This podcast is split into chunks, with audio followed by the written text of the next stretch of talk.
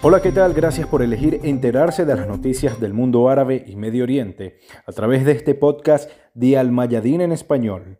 Comenzamos. Esta semana un ataque suicida en las afueras del aeropuerto de Kabul, donde se encontraban miles de personas esperando por ser evacuadas, causó un giro dramático a la situación en Afganistán.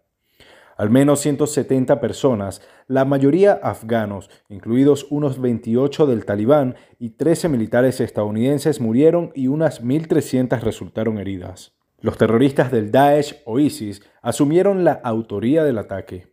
El suicida que llevó a cabo la operación fue identificado como Abdul Rahman al-Logari. El resultado sugiere conclusiones importantes. Una de ellas es que el Daesh se burló de las medidas de seguridad impuestas por las fuerzas estadounidenses y la milicia talibán en la capital Kabul. Su mártir logró alcanzar una distancia no menor a 5 metros de las fuerzas estadounidenses que supervisaban los procedimientos en el aeropuerto. Así que está claro que el Emirato Islámico de Afganistán recién nacido y la antigua potencia ocupante se enfrentan al mismo enemigo. ISIS Khorasan contempla un grupo de fanáticos, denominados takfiris, que definen a sus colegas musulmanes, en este caso el talibán, como apóstatas o renegados. Otra consecuencia muy visible es ver todos los dedos señalando al presidente de Estados Unidos, Joe Biden, como responsable de lo ocurrido, por la manera como ejecuta la retirada de las tropas y su manejo del caos en el aeropuerto de Kabul. En su propio país, los miembros del Partido Republicano pidieron su renuncia o despido como resultado de la crisis afgana y la muerte de los 13 soldados. Biden asumió la responsabilidad de todo lo que sucedió y dijo que había pedido a los líderes militares estadounidenses que desarrollen planes para responder en el momento y lugar apropiado a la rama de Daesh en Afganistán. Después de esa explosión se registraron operaciones estadounidenses contra supuestos cabecillas del grupo terrorista. El portavoz del movimiento talibán, Sabihullah Mujahid, condenó esas redadas estadounidenses en las que habrían muerto dos integrantes del Daesh. También dijo que el movimiento anunciará el nuevo gobierno de Afganistán en los próximos días y luego del martes 31 de agosto, cuando se cumple la fecha tope para que las fuerzas estadounidenses abandonen Afganistán. Se van a apoderar del aeropuerto de Kabul para lo que habrían solicitado asesoría de expertos turcos. A través de la televisión iraní, el portavoz talibán denunció que los estadounidenses proporcionaron el terreno para las explosiones alrededor del aeropuerto de Kabul y que la respuesta que recibió Washington no la va a olvidar y que hará que no regrese más a Afganistán en el futuro. Aseguró que los estadounidenses no tienen derecho a utilizar el espacio aéreo afgano para llevar a cabo sus operaciones militares y se declaró optimista de que las fuerzas estadounidenses se irán en la fecha prevista y que su permanencia es una línea roja. Por otro lado, el Papa Francisco llamó a los cristianos del mundo a que recen y ayunen para pedirle a Dios que lleve la paz y la convivencia a Afganistán. También esta semana se reunieron en la conferencia de Bagdad los altos representantes de nueve países del Golfo Pérsico. En su declaración final llamaron a unir esfuerzos para estabilizar la región, enfrentando los desafíos enmarcados en los principios de buena vecindad y no injerencia en los asuntos internos. Los países participantes afirmaron su apoyo a los esfuerzos de Irak en la reconstrucción, prestación de servicios y el fortalecimiento del papel del sector privado. Reiteraron su rechazo a todo tipo de terrorismo y sus formas de ideología extremista. Acogieron con beneplácito los esfuerzos diplomáticos iraquíes para alcanzar las asociaciones políticas, económicas y de seguridad comunes en la región y la realización de esta cumbre es una prueba de eso. El texto también sostuvo que los participantes destacaron la necesidad de una cooperación continua para enfrentar la pandemia de la COVID-19 a través del intercambio y transferencia de experiencias exitosas en cuanto a mecanismos de vacunación, apoyo a los sectores de la salud y construcción de una cooperación efectiva para enfrentar este desafío común y sus impactos sanitarios, sociales y económicos y sobre la ausencia de Siria en esta cumbre, el parlamentario iraquí Kate al-Rekabi denunció que haber enviado una invitación al presidente de Francia y no invitado al presidente de Siria, Bashar al-Assad, se enfatiza en que la cumbre de Bagdad está presidida por Francia y los intereses de Irak no tienen cabida en esta cita regional. La conferencia de Bagdad contó con la participación de nueve países, junto con organizaciones internacionales encabezadas por el primer ministro Mustafa al-Qasemi. Les contamos ahora sobre Palestina. Este fin de semana se generó una gran conmoción por la muerte del niño palestino de 12 años Omar Hassan Abu al-Nil, a causa de las heridas sufridas en la frontera de la franja de Gaza la semana pasada. Fue mortalmente herido con un disparo de un francotirador israelí en la zona de Al-Ras durante su participación en una marcha convocada por las facciones palestinas en la zona fronteriza de la ciudad Maleka el pasado sábado en rechazo al asedio israelí sobre la franja de Gaza. Por otro lado, 18 ciudadanos palestinos resultaron heridos por balas reales y otros por bombas de gas al este de Jabalia, en Palestina ocupada.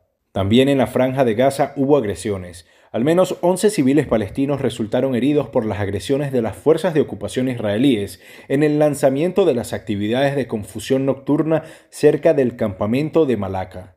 Esto se produce después de que la sala conjunta de los globos incendiarios, explosivos y unidades de confusión nocturna tuvieran una importante reunión para discutir el mecanismo de respuesta a las medidas de ocupación, la continua imposición del asedio y la prevención de la reconstrucción en la franja de Gaza. La sala conjunta dijo por medio de un comunicado que el asedio en curso impuesto nos empuja a convertir la vida de los colonos en un infierno viviente. En las actividades nocturnas se quemaron neumáticos e izaron banderas palestinas y está previsto que las acciones continúen durante toda una semana. También señaló, queremos ver romper el asedio, es decir, romperlo por completo en la franja de Gaza sin condiciones ni restricciones. Y esta semana se cumplió el cuarto aniversario de la liberación de los montes Ardios Orientales en el Líbano, ocupado por fuerzas terroristas. El secretario general de la resistencia Sayed Hassan Nasrallah señaló que lo que se derrotó hace cuatro años fue un proyecto global preparado contra la región. Aseguró que el Daesh tenía la intención de controlar toda Siria, el Líbano y llegar a Palmira en Calamón, y si hubiera podido hacerlo, la batalla habría sido más difícil. Dijo que el grupo terrorista recibió apoyo internacional y regional y excelentes instalaciones. Recordó que Trump y otros altos funcionarios han declarado repetidamente que Daesh es la creación de Barack Obama y Hillary Clinton. Dijo que en aquel momento el Estado no pudo tomar la iniciativa para enfrentar a los terroristas y defender pueblos y aldeas contra el Daesh y que la Embajada de Estados Unidos impidió que el país se enfrentara al Daesh bajo la amenaza de detener e impedir la ayuda al ejército. Pero el presidente libanés Michel Aoun no sucumbió ante la presión de Estados Unidos que exigía no enfrentar al terrorismo, reconoció Nasrallah. Cuando la resistencia libanesa intervino en la batalla fue en respuesta a la solicitud y voluntad del pueblo y de la población de las zonas periféricas, musulmanes y cristianos. La resistencia intervino en la batalla después de que el Estado dejara la responsabilidad de liberar la tierra y defender a su pueblo. Aseguró que la lucha del lado libanés o sirio contra el terrorismo ha sido gracias a Irán. Sobre Afganistán dijo que lo que estamos presenciando hoy es una escena completa de una derrota total y una completa caída estadounidense y que fueron los aviones y helicópteros estadounidenses los que transportaron a los dirigentes y cuadros de Daesh desde Siria hacia Afganistán. Estados Unidos pretendía confundir a todos los países vecinos de Afganistán.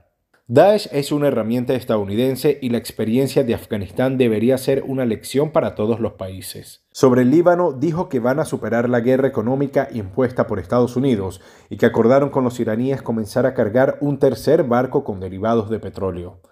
También llamó a formar un gobierno lo antes posible para iniciar las soluciones a la crisis. Otra noticia. Después de reunirse con el primer ministro israelí Naftali Bennett, el presidente de Estados Unidos Joe Biden prometió que Irán nunca tendría armas nucleares y que si la diplomacia falla, recurrirán a otros medios. Por su parte, Bennett agradeció al presidente estadounidense Joe Biden por recibirlo en la Casa Blanca. Al final de la reunión bilateral, señaló que Israel siempre apoyará a Estados Unidos. Ustedes nos han apoyado durante décadas especialmente en tiempos difíciles, incluidos hace unos meses, cuando se dispararon cohetes contra ciudades israelíes. Estos son los momentos en que la amistad se pone a prueba.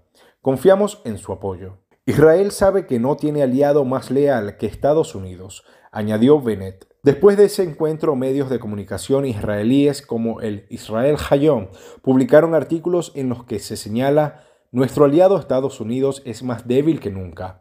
Biden le ruega a Irán que llegue a un nuevo acuerdo nuclear e incluso Arabia Saudita se está alejando. También el gobierno israelí tan valiente e inexperto. Frente a todo esto, el día del juicio puede estar más cerca de lo que pensamos. El premier del régimen israelí arribó el martes a Washington, donde se reunió con el secretario de Defensa Lloyd Austin y el secretario de Estado Anthony Blinken. Y así llegamos al final de este episodio del podcast de Almayadín en español. Recuerda que estas y otras informaciones usted las encuentra en nuestro sitio web y en nuestras redes sociales. Hasta la próxima.